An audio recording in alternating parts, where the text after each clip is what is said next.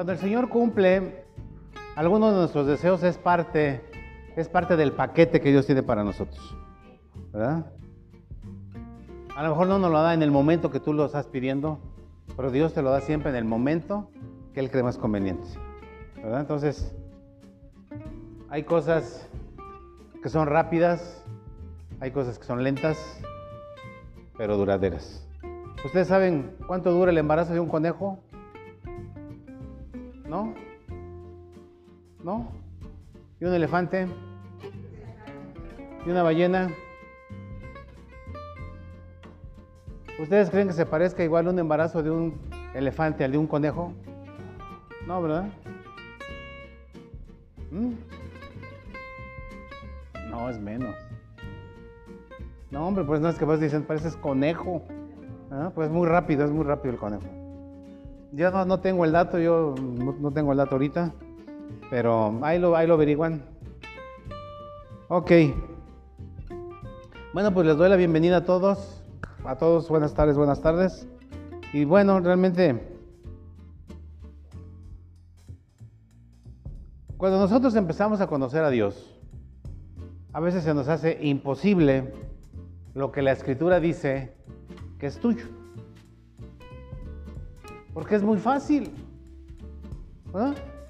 Y como nosotros estamos acostumbrados a que te tiene que costar trabajo, a que te tiene que costar dinero, a que te tiene que costar,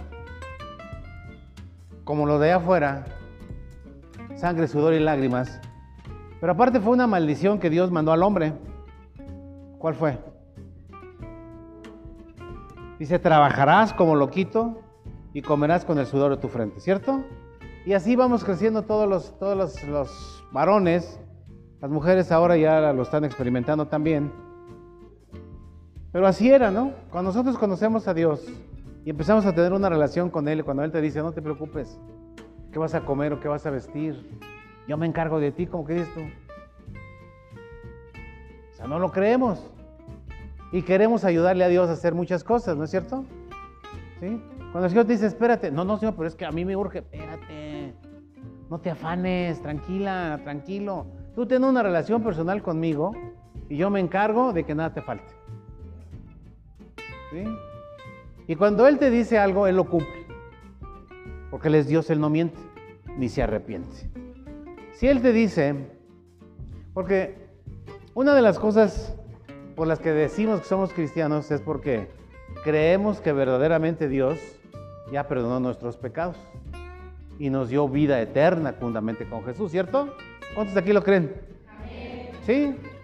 Sí. Y por eso estamos aquí, porque creemos que Jesús a través de su sacrificio, con su sangre preciosa, nos lavó, nos limpió de nuestros pecados y nos presentó justificados delante del Padre. Y el Padre te dice, ahora sí, ya eres hijo o eres hija mía, perteneces a la familia de Dios. Fíjate, ¿perteneces a quién? Y eso a veces no lo creemos, o sea, como que no lo entendemos. O sea, sí creemos que somos salvos. Si yo le pregunto, cuando te mueras, ¿a dónde te vas? Todos los que estamos aquí sin excepción van a decir, al cielo. ¿Verdad? ¿Y por qué? ¿Por qué se van a ir al cielo? ¿Saben por qué? Por la obra que hizo Jesús en la cruz.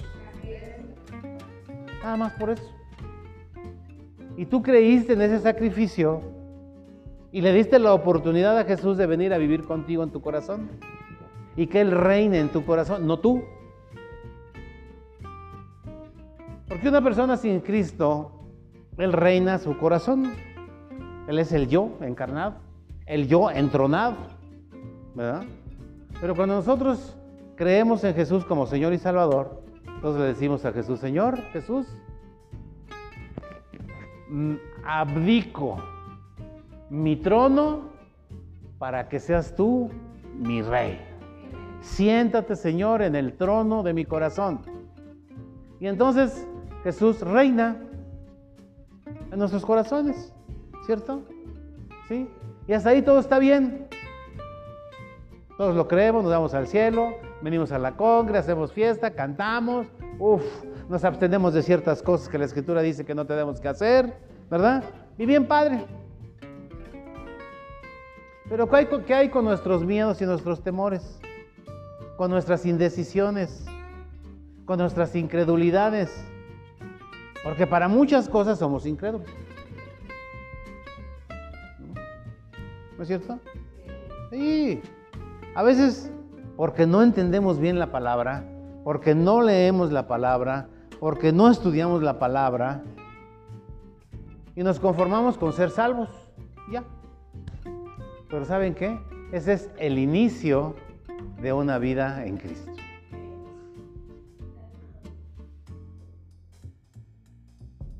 Dice la escritura que Dios ya te bendijo con todo tipo de bendición en los lugares celestiales. Dice, ya te bendije. Yo estaré contigo todos los días y hasta el fin del mundo. Yo no te he dado un espíritu de temor, te he dado un espíritu de poder, de amor y de dominio propio. No tengas miedo a qué va a pasar mañana con la renta, con el gas, con la comida. Dice, tú ya como miembro de mi familia, yo me encargo de que nada te falte. Ahora, también por otro lado dice que los flojos, que no coman. Pero si nosotros hacemos lo que tenemos que hacer, Dios se encarga de ti. Y más abundantemente de lo que tú puedas hacer. ¿Y por qué más abundantemente?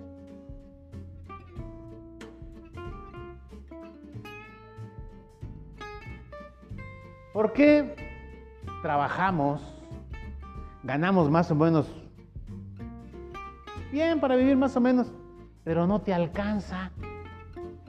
No te alcanza la lana. Cambias un billete de a, mil. Eh, yo tengo muchos de esos.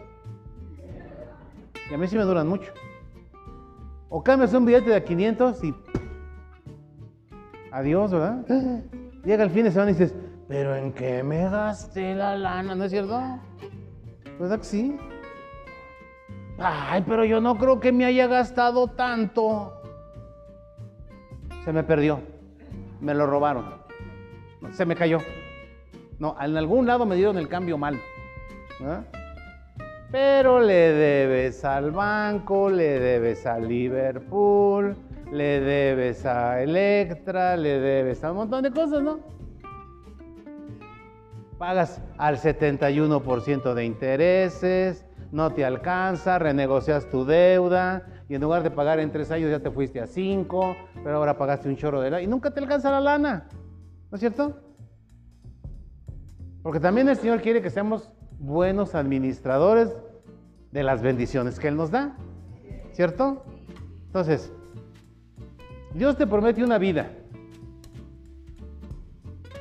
¿cierto? escasa, a la penitas, a la así, así, no, no. Dice, yo he venido a darte una vida y una vida para que la vivas en abundancia. Y no está hablando de valores espirituales o de valores morales, sino está hablando de todo. Incluye tu paz, el dinero suficiente, la salud suficiente, ¿verdad? Porque apenas nos duele tantito y vamos al médico. ¿Cuánto cobra un médico particular? ¿800 pesos? No, un especialista, 800 mil pesos, ¿no? ¿Sí? 800 mil pesos, ¿no? Más o menos. Y vas una vez al mes o dos. Los medicamentos no, mejor voy con el CIMI porque acá me cuestan dos mil pesos. Y CIMI no te hace nada, ¿no? Pero ya gastaste una lana. Entonces, ¿por qué no creemos entonces? ¿Por qué no vivimos la vida abundante que Dios nos da? Porque no lo creemos. Y eso se llama incredulidad. Uno de los más grandes seguros que el Señor ha puesto para que el devorador no te robe, ¿qué es? ¿Qué es? Malaquías 3.10. ¿Qué es? Fíjense, yo les dije la vez pasada, yo no predico mucho del diezmo. Pero si yo no predico del diezmo, a ustedes les estoy quitando bendición. Es necesario que ustedes sepan por qué diezman y para qué diezman. Ustedes pueden decir, pastor, pero usted tiene mucho dinero, ¿usted para qué quiere el diezmo? Espérame, espérame, espérame, espérame, espérame, espérame. El diezmo es un seguro para ti, no para mí. Porque de mí se carga el que me llamó, para el que trabajo se encarga de mí. Yo no dependo de ustedes, ni ningún pastor depende de su gente. Ese es punto número uno. El punto número dos es de que a través de eso ustedes reciben la bendición y la protección de Dios para su trabajo, su salario, su salud, su familia. ¿Sí? Dice, trae todos los diezmos al alfolí y hay alimento en mi casa. Y probadme en esto, dice Jehová de los ejércitos, si no abriré las ventanas de los cielos y derramaré sobre vosotros bendición hasta que sobre y abunde. ¿Sí? No es optativo. Dice el Señor, tráiganlos. Tráiganlos. ¿Qué dice el 9?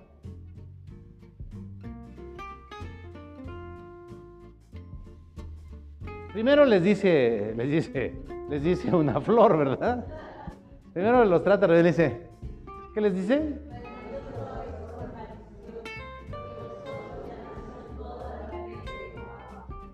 Fíjense, cuando nosotros no diezmamos, hay maldición sobre nuestra vida. Y no poquita. Nos dice, malditos sois con maldición. Dice, porque ustedes la nación toda me qué? Me habéis robado. Y dicen los ¿y en qué te hemos robado, Señor, si somos bien obedientes? ¿Qué decíamos que decía el 10?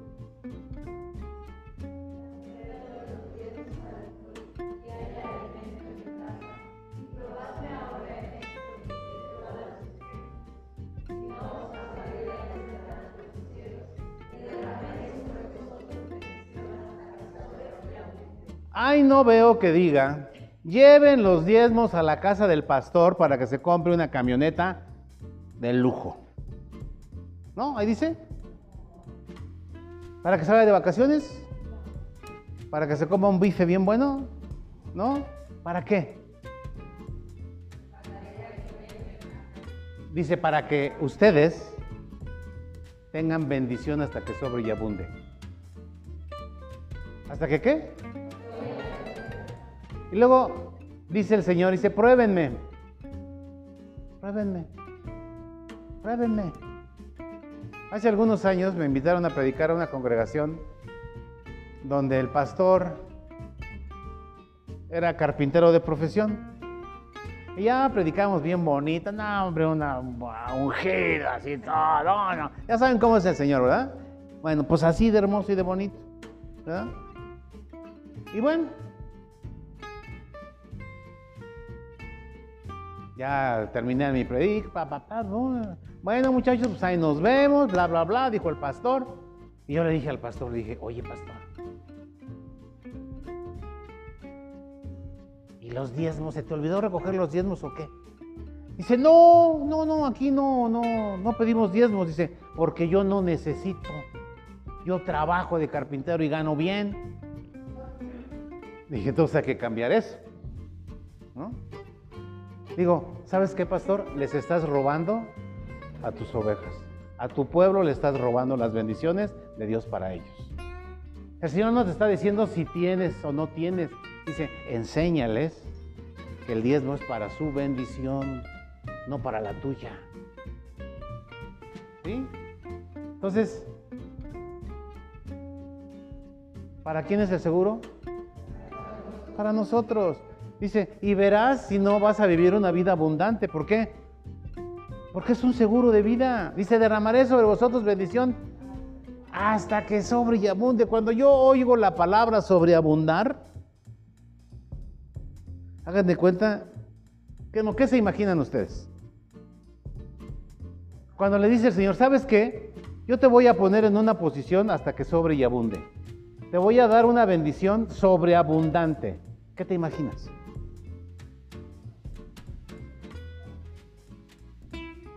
Yo me imagino como pez en el agua, yo. Así que estoy así, ay, en abundancia, nadando así rico. Ay, bien padre.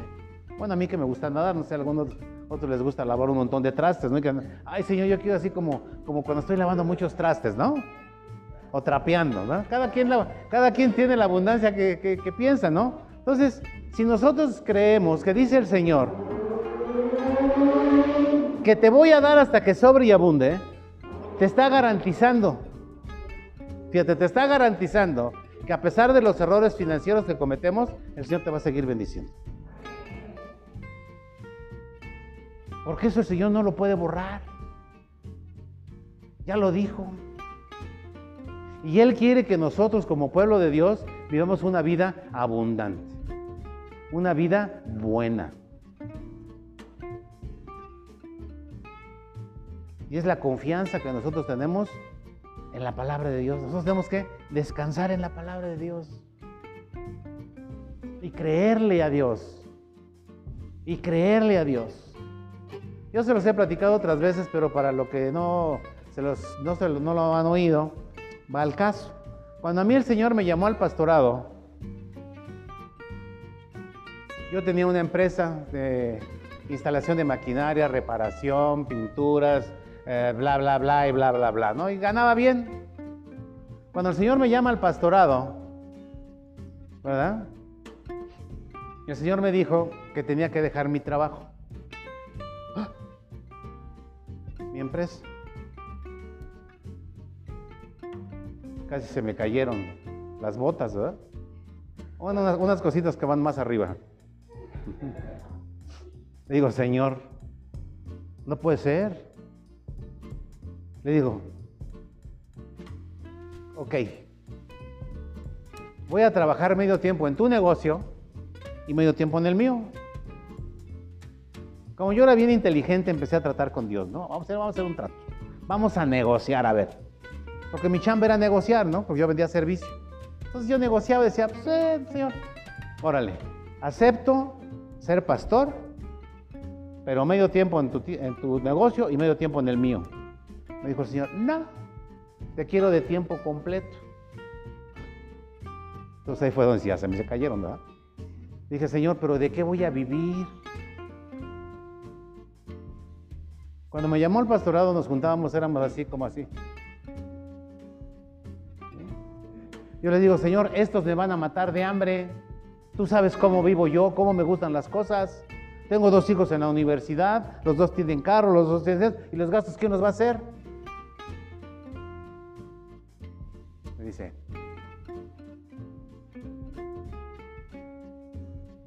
ahí viene lo bonito. Me dijo, tú no vas a depender de ellos, vas a depender de mí. Y yo me voy a encargar de que vivas una vida abundante, de que nada te falte. Y entonces me los volví a subir. Dije, ahora sí, Señor, Dije, ahora sí, ya no estamos entendiendo. Le dije, si tú te vas a encargar de mí y de mis hijos, va, ¿dónde firmo? Y le firmé. Dijo, órale. Yo quiero decirles que sí hubo tiempos difíciles en la transición de, de un cambio a otro, pero nunca repelé. Había veces que comíamos frijoles con arroz. Y yo les decía a mis hijos, ¿saben qué, mis hijos? Ahora sí vamos a comer una comida que se come en Nicaragua. Arroz con frijoles, está delicioso. Mis hijos comían rico, ¿no? Y yo nunca le reproché al Señor, pero tú dijiste, Señor, tú me dijiste, yo lo vas a cumplir en tu tiempo. Porque a veces pensamos que me iba a dar una cuenta en el banco, así, y ahí está la chequera, vos bótalas, ¿no? No, y qué bueno, Señor. Yo me dediqué a trabajar para Él y el Señor nunca me faltaba. De alguna manera luego me decían mis hijos, oye, necesito. En serio, literalmente le decía, mira, no tengo uno por aquí, no tengo otro por acá. Le digo, pero tengo en el banco celestial. Al rato te doy. ¿Y qué creen? Al rato llegaba la provisión. Y entonces dije, hijitos míos, ahora sí, ya fui a mi banco celestial, así, ¿cuánto necesitan? todo lo que puedan cargar. Ay, ay, ay, ay, ay. ¿Sí? Entonces, así es Dios. O sea, yo le creí a Dios y por eso estoy aquí. Y todo lo que dice la palabra de Dios, yo la creo, por eso estoy aquí y por eso están ustedes aquí. Pero tenemos que creer todo, no nada más la orillita, la puntita de que ya eres salvo por el sacrificio de Jesús y su resurrección y listo. No, hombre, hay bendiciones abundantes, bendiciones abundantes que estamos desperdiciando.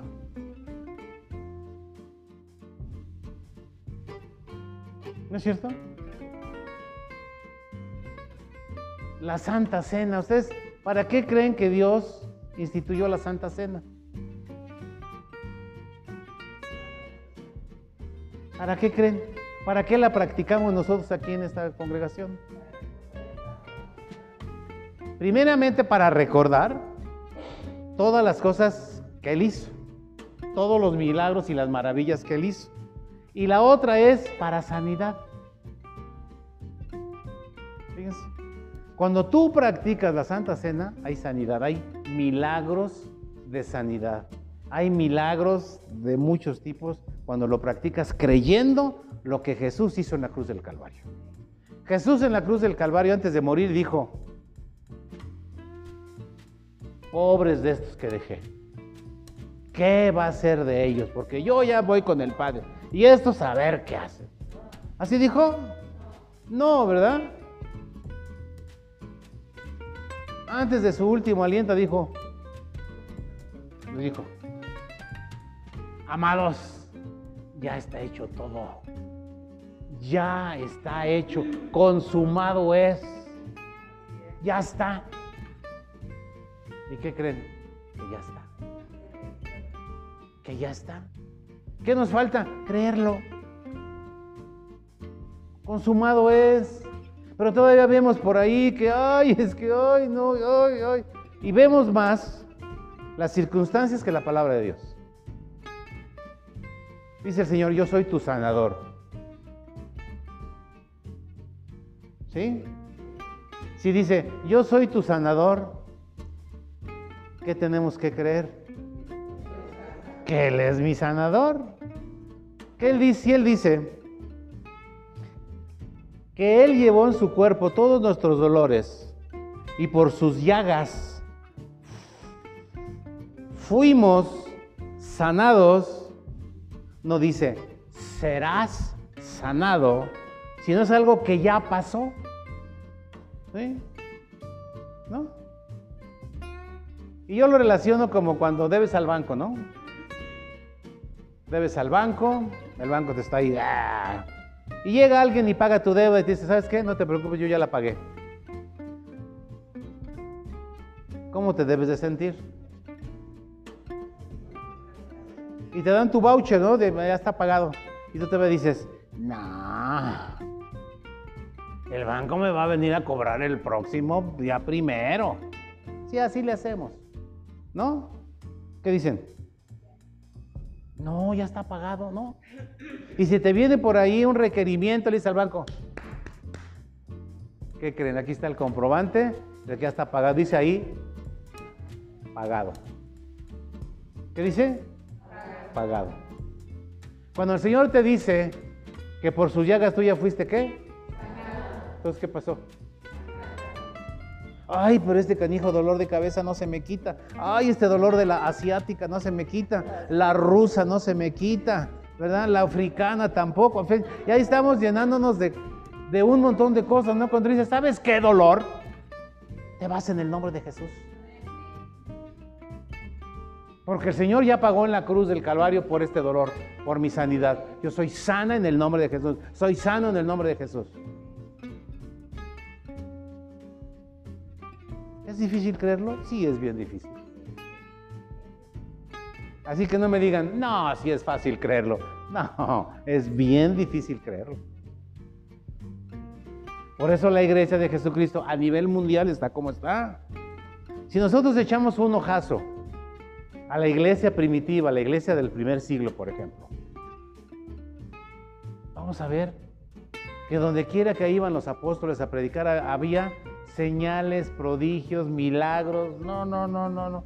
Y la iglesia creció en los primeros 300 años de una manera increíble. Más dicen que toda la región conocida de entonces ya habían oído hablar del Evangelio. En los primeros 300 años. ¿Por qué? Porque había qué? Señales, prodigios y milagros. ¿Quién lo hacía? Van a decir, van a decir, van a decir, van a decir. Los hacían los apóstoles. Pues no es cierto. Si fueran los apóstoles los que lo hicieron, pues estaríamos fritos, porque ellos ya se murieron. Entonces, ¿cómo le vamos a hacer para que verdaderamente haya señales, prodigios y milagros? ¿Saben quién lo hacía? ¿Saben quién lo hace? ¿Y saben quién lo va a hacer? El poder de Dios, que está en el Espíritu Santo. Jesucristo o Jesús, el Cristo, es lo correcto, Él no hizo ningún milagro de los 30 años para abajo. Ni uno. ¿Por qué? ¿Por qué? ¿Por qué? Porque no había sido investido de poder de lo alto para hacerlo. Sino cuando empezó el ministerio de Jesús. Cuando fue bautizado por Juan en el Jordán y corporalmente vino el Espíritu Santo como una paloma sobre él. Dice que en ese momento Jesús fue llevado al desierto para ser tentado por el diablo. ¿Sí? Dice. ¿Y qué pasó? Jesucristo, Jesús venció. Y empezó su ministerio. Haciendo señales, prodigios. ¿Por qué él era Jesús? No. Por el que estaba en Jesús. Acuérdense y a algunos les va a sonar así como, como herejía lo que voy a decir. Jesús no era Dios.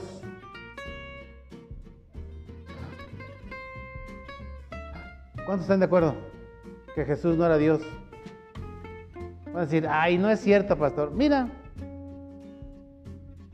en Filipenses, no, en Filipenses, Filipenses 2 dice que Jesús se despojó abdicó de su divinidad para venir a ser un hombre como nosotros, si no, no hubiera sido apto para el sacrificio.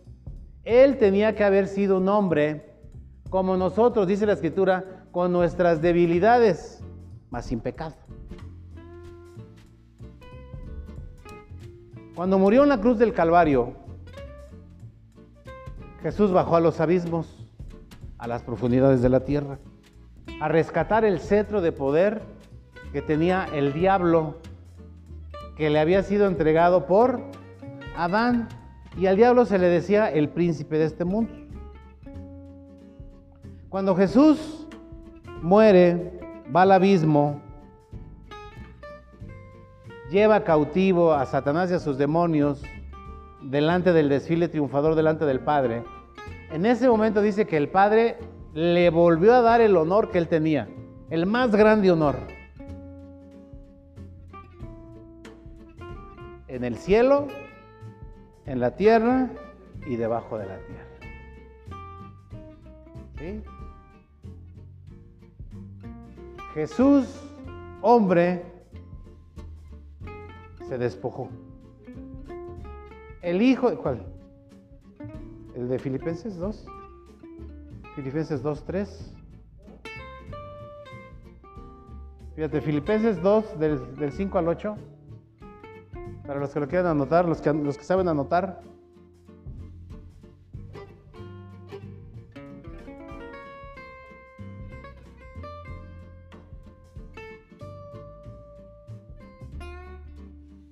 Entonces del 5 al 8. A ver, vamos a ver, dice, ay pues Dice, haya pues en vosotros este sentir que hubo también en quién?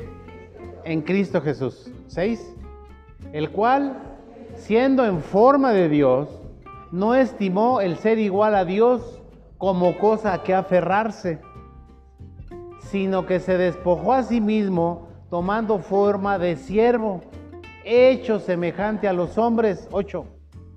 Y estando en la condición de hombre, se humilló a sí mismo, haciéndose obediente hasta la muerte y muerte de cruz. O sea, para que el sacrificio de Jesús, ese sacrificio, hubiera sido válido, tenía que ser un hombre. Porque un hombre fue el que le dio la autoridad al diablo. Y un hombre tenía que vencer al diablo. ¿Sí? Porque Dios, acuérdense, Dios es un Dios justo. Dios, ustedes creen que no hubiera dicho al diablo, preste para acá, se de usted. Órale. No, Dios es un Dios justo. Entonces, este acontecimiento tenía que haber pasado. Dice, Jesús en su condición de Dios, no, en su condición de, de hombre. Se humilló a sí mismo, haciéndose obediente hasta la muerte y muerte de cruz.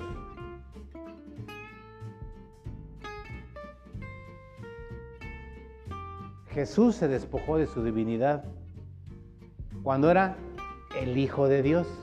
Acuérdense que el Hijo de Dios estaba con Dios desde siempre, pero en la forma corporal era Jesús, un hombre, un hombre, un hombre, que necesitaba ser investido también del poder de lo alto. ¿Qué nos pasa a nosotros? ¿O qué nos tiene que pasar a nosotros? Olvidarnos también de nuestra vida pasada, recibir a Jesús como Señor y Salvador y revestir el poder de lo alto.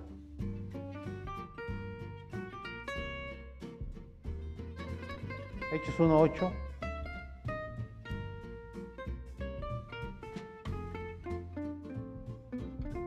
Jesús después de que resucitó, se presentó a sus discípulos.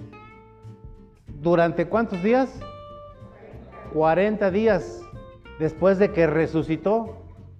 Y ya no les hablaba de las mismas cosas que les hablaba cuando estaba como Jesús hombre, sino ya les hablaba ahora del reino poderoso de Dios. ¿Sí?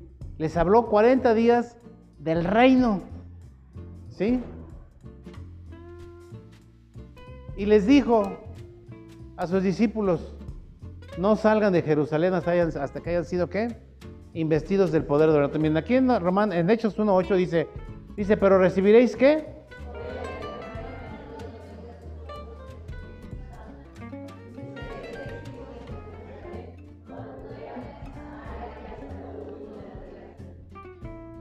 Le dice a sus discípulos, ustedes discípulos ya oyeron, ya oyeron del arrepentimiento, porque el primer mensaje que Jesús habló fue arrepiéntanse. Después, ya que resucitó, estuvo 40 días y les dijo, ustedes, ustedes, apóstoles, van a recibir poder. Van a recibir poder. ¿De quién? Del Espíritu Santo. Dice, y entonces ustedes van a ser mis testigos. ¿De qué? ¿En dónde?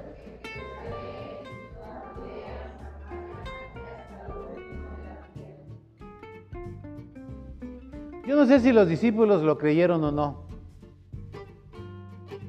pero cumplido el tiempo, Dios cumplió su palabra.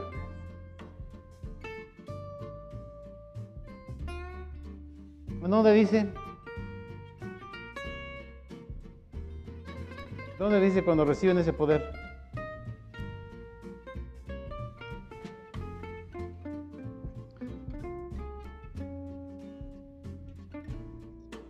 ¿Qué dice? ¿Qué dice?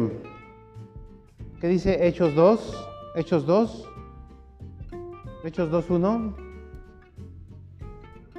Hechos, ¿eh? ¿Cómo? Sí, pero ahorita Hechos. Sí, pero ahorita. Luego aquí dice. Dice, ¿cuándo qué?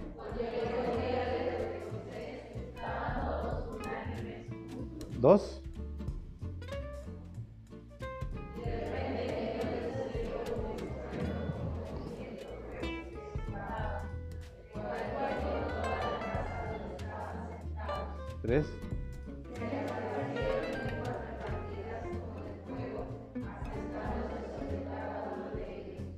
Cuatro.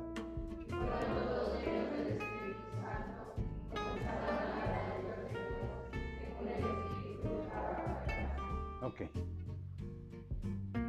Jesús les dijo a sus discípulos después de 40 días, cuando Jesús está ya listo para irse a la presencia del Padre, les dijo, no salgan de Jerusalén hasta que haya venido sobre ustedes, ¿qué? El Espíritu Santo y me seréis testigos. Entonces cuando se fue Jesús, los, los discípulos se quedaron pues medios pues ya se fue nuestro maestro. Ahora, ¿quién podrá salvarnos? Y así se la pasaron de chillones durante 10 días más. Y en el día del Pentecostés, dice otra vez el uno, dice, y cuando llegó el día del Pentecostés, estaban todos juntos. ¿Qué creen que estaban haciendo? tenían, tenían buen estómago, les andaba, les gustaba comer. Estaban reuniditos. Estaban reunidos. ¿Todos qué? Unánimes. ¿Qué hacían? Miren, oraban, cantaban, comían, tomaban su vinito, ¿verdad? Pero todos estaban, ¿qué dice? Unánime. ¿Qué quiere decir unánime? En un solo sentir, en un solo ánimo, en un solo espíritu. ¿Sí? Y cuando estamos todos juntos, cosas grandes pasan. Por eso cuando nosotros venimos aquí y estamos todos entendidos, cosas maravillosas pasan. ¿Sí? En el versículo 2 dice, dice, y de repente vino del cielo un estruendo como un viento recio que soplaba, el cual llenó qué? Toda la casa donde estaban qué? Sentados.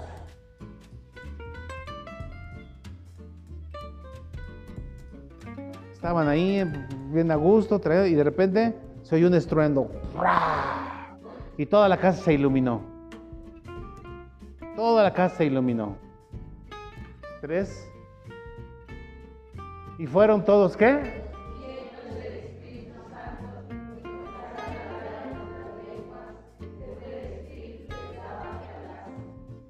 Entonces, cuando el Espíritu Santo llenó a los apóstoles, ya habían, sido llamados apóstoles.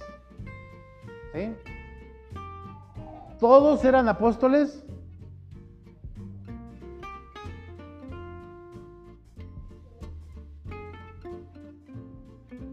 ¿Todos los que estuvieron atrás de Jesús siguiendo a Jesús eran apóstoles? No. Jesús mandó 70, luego 70, luego estos, luego el otro, luego una multitud de cinco mil y luego otra multitud de tres mil. Eran muchos los que le seguían, pero pocos eran los discípulos y mucho menos los apóstoles. Y aquí estaban qué? Los apóstoles. No estaba todo el pueblo que seguía a Jesús, sino solamente los apóstoles. Y ellos fueron llenos de qué? Del Espíritu Santo y empezaron a hablar en otras lenguas. En muchas organizaciones no creen en el don de las lenguas, pero ahí dice. Que dicen, no, es que no era para este tiempo, era para el tiempo de los discípulos. Pues entonces todo eso era para el tiempo de los discípulos y nosotros. Imagínense qué sería de la iglesia de Jesucristo en el mundo sin el Espíritu Santo en nosotros, en la iglesia, sin el poder de Dios estaríamos muertos, como muchos están muertos. Entonces, el Espíritu de Dios no es un toque eléctrico, no es una llamita, es una persona. Es una persona. ¿El Espíritu Santo es qué? No es una palomita. Porque a los cristianos nos encanta ponerle palomitas a nuestros carros, ¿verdad? Dicen, ahí va. Pero el Espíritu Santo es una persona y es el poder de Dios. Fíjense, el Espíritu Santo es el poder de Dios.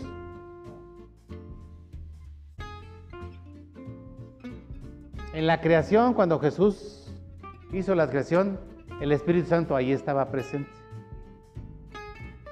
Cuando Dios hizo la creación, el Hijo de Dios estaba presente. Cuando Dios hizo la creación, Dios estaba presente, ¿cierto? Entonces, el Espíritu Santo ha estado presente desde siempre porque es Dios. Es el poder de Dios. Cuando los discípulos fueron llenos del poder del Espíritu Santo, la vida de esos hombres cambió radicalmente. Pedro era un pescador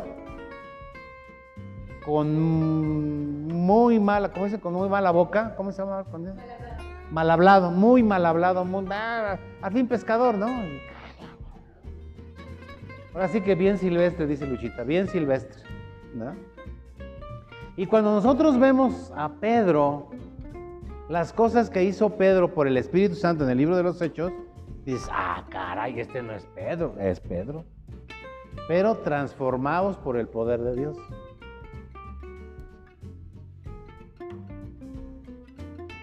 Y es lo que le tiene que pasar a la iglesia, lo que nos tiene que pasar a nosotros. Cuando nosotros recibimos el poder de lo alto, tu vida tiene que cambiar necesariamente.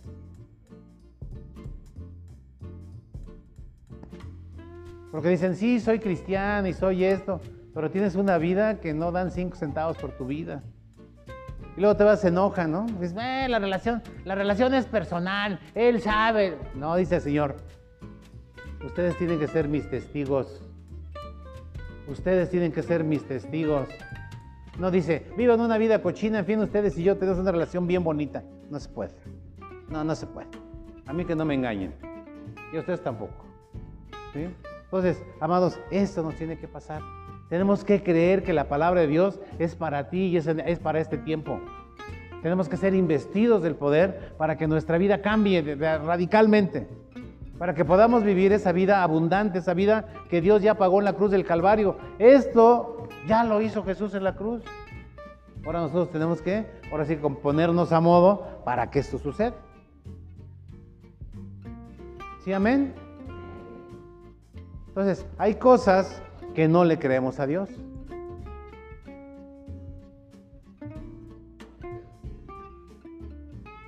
En nuestra cabecita todavía tenemos ataduras de muchos tipos. Pablo a la iglesia de Roma, ahí en Romanos 12.2, les dice que es necesario ¿qué? Cambiar nuestra manera de pensar, cambiar nuestra manera de pensar para así cambiar nuestra manera de vivir. Cuando nosotros somos transformados por la palabra de Dios, tú ya no eres el mismo, tú ya no eres la misma. Te vas a hacer de muchos enemigos hasta de tu familia.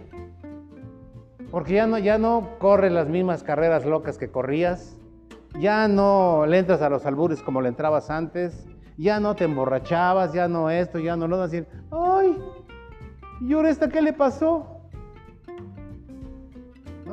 ¿O a este qué le pasó? Yo no sé si a ustedes les, les pasó o les está pasando, a mí me pasó. Yo fui vetado de mi familia como 10 años por convertirme al cristianismo y por no correr la loca carrera que corría yo antes con ellos. Pero como tengo un Dios poderoso y un hijo terco, yo no me sentí. Al contrario, dije, ah, mi papá, mi mamá, mis hermanos, mis hermanos se convirtieron a Cristo. Mi papá ya murió, mi mamá ya murió y algunos de mis hermanos también han muerto, pero ¿saben qué? Oyeron el mensaje de salvación. Yo no me sentí porque me vetaron 10 años. De repente caí ahí, había reuniones. Y llora, no, pues es que tú ya no eres de los nuestros.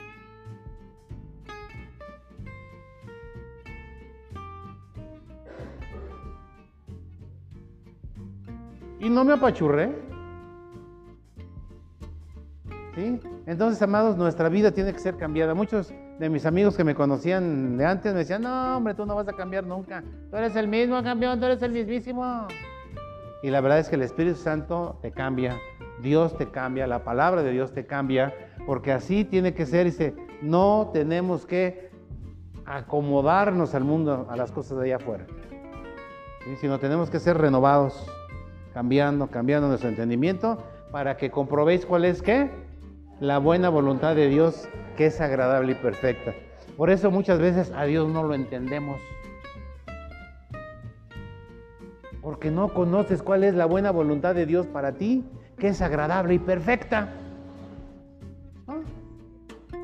Dios dice que tiene, que su voluntad para ti es agradable y es perfecta. Pero entonces, ¿cómo lo vas a conocer? Cambiando nuestra manera de pensar.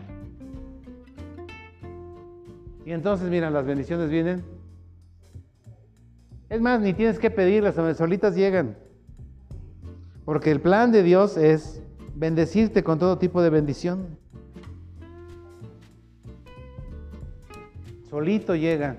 De repente te van a encontrar con que te van a ofrecer un nuevo trabajo, que te van a ofrecer esto, que te vas de compras y encuentras unas baratas y unas gangas que dices, ¡ay! Cinco pesos esta blusa. Cinco pesos esta blusa. Entonces teníamos una hermanita.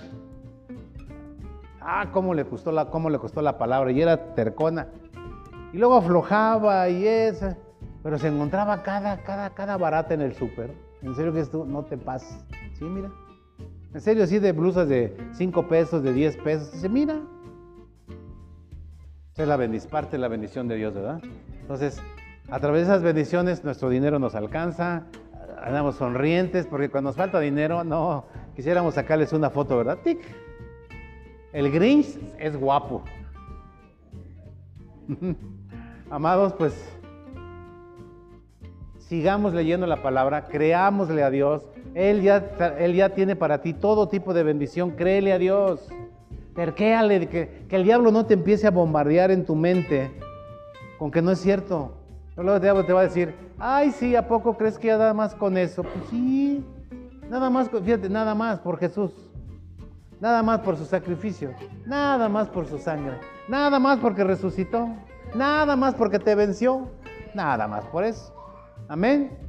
Bueno, pues que el Señor les hable en la semana, les hable, les hable, les hable, les diga todas las cosas que Él ya pagó para que tú las tengas.